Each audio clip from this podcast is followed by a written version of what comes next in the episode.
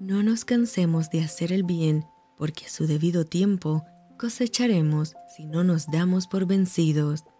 Te saluda tu amiga Merari Medina. Bienvenidos a Rocío para el Alma. Lecturas devocionales, la Biblia. Esther capítulo 9. En el mes duodécimo, que es el mes de Adar, a los trece días del mismo mes, cuando debía ser ejecutado el mandamiento del rey y su decreto, el mismo día en que los enemigos de los judíos esperaban enseñorearse de ellos, sucedió lo contrario, porque los judíos se enseñorearon de los que los aborrecían. Los judíos se reunieron en sus ciudades en todas las provincias del rey Asuero para descargar su mano sobre los que habían procurado su mal, y nadie los pudo resistir, porque el temor de ellos había caído sobre todos los pueblos, y todos los príncipes de las provincias, los sátrapas, capitanes y oficiales del rey apoyaban a los judíos, porque el temor de Mardoqueo había caído sobre ellos, pues Mardoqueo era grande en la casa del rey, y su fama iba por todas las provincias. Mardoqueo iba engrandeciéndose más y más, y asolaron los judíos a todos sus enemigos a filo de espada, y con mortandad y destrucción, e hicieron con sus enemigos como quisieron. En Susa, capital del reino, mataron y destruyeron los judíos a quinientos hombres. Mataron entonces a Parsandata, Dalfón, Aspata, Orata, Adalía, Aridata, Armasta, Arisai, Aridai y Baisata, diez hijos de Amán, hijo de Amedata, enemigo de los judíos, pero no tocaron sus bienes.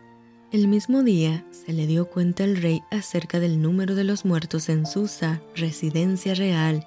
y dijo el rey a la reina Esther, en Susa, capital del reino, los judíos han matado a quinientos hombres y a diez hijos de Amán. ¿Qué habrán hecho en las otras provincias del rey? ¿Cuál pues es tu petición y te será concedida? ¿O qué más es tu demanda y será hecha? Y respondió Esther, si place al rey, concédase también mañana a los judíos en Susa que hagan conforme a la ley de hoy y que cuelguen en la horca a los diez hijos de Amán. Y mandó el rey que se hiciese así. Se dio la orden en Susa y colgaron a los diez hijos de Amán, y los judíos que estaban en Susa se juntaron también el catorce del mes de Adar y mataron en Susa a trescientos hombres pero no tocaron sus bienes.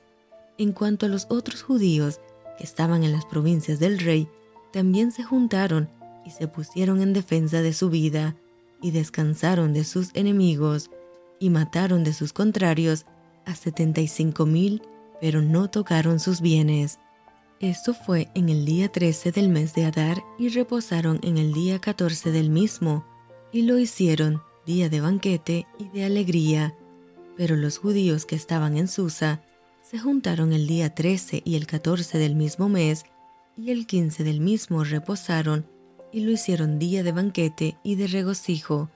Por tanto, los judíos aldeanos que habitaban en las villas sin muro, hacen a los 14 del mes de Adar el día de alegría y de banquete, un día de regocijo,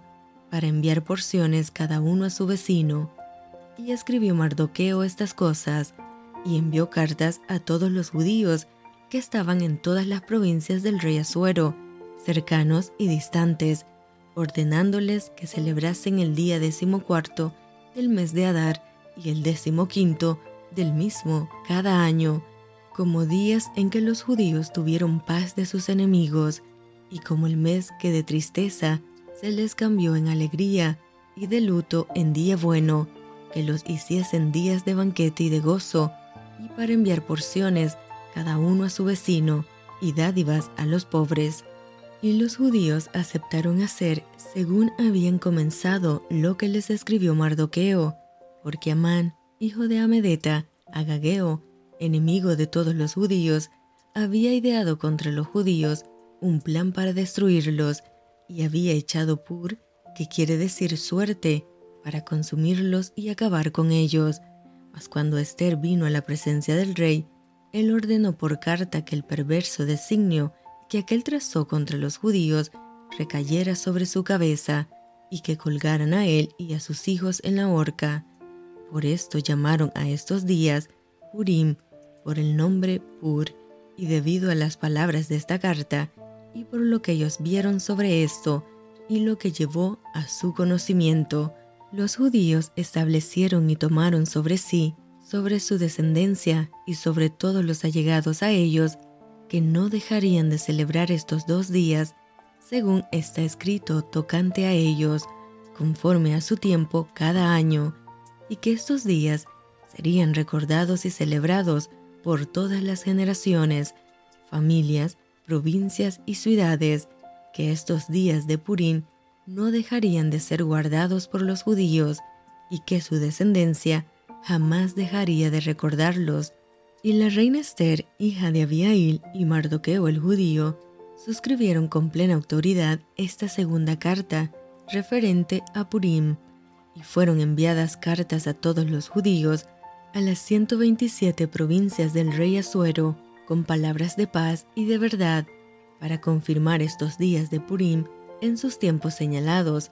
según les había ordenado Mardoqueo el judío y la reina Esther, y según ellos habían tomado sobre sí y sobre su descendencia, para conmemorar el fin de los ayunos y de su clamor, y el mandamiento de Esther confirmó estas celebraciones acerca de Purim, y esto fue registrado en un libro.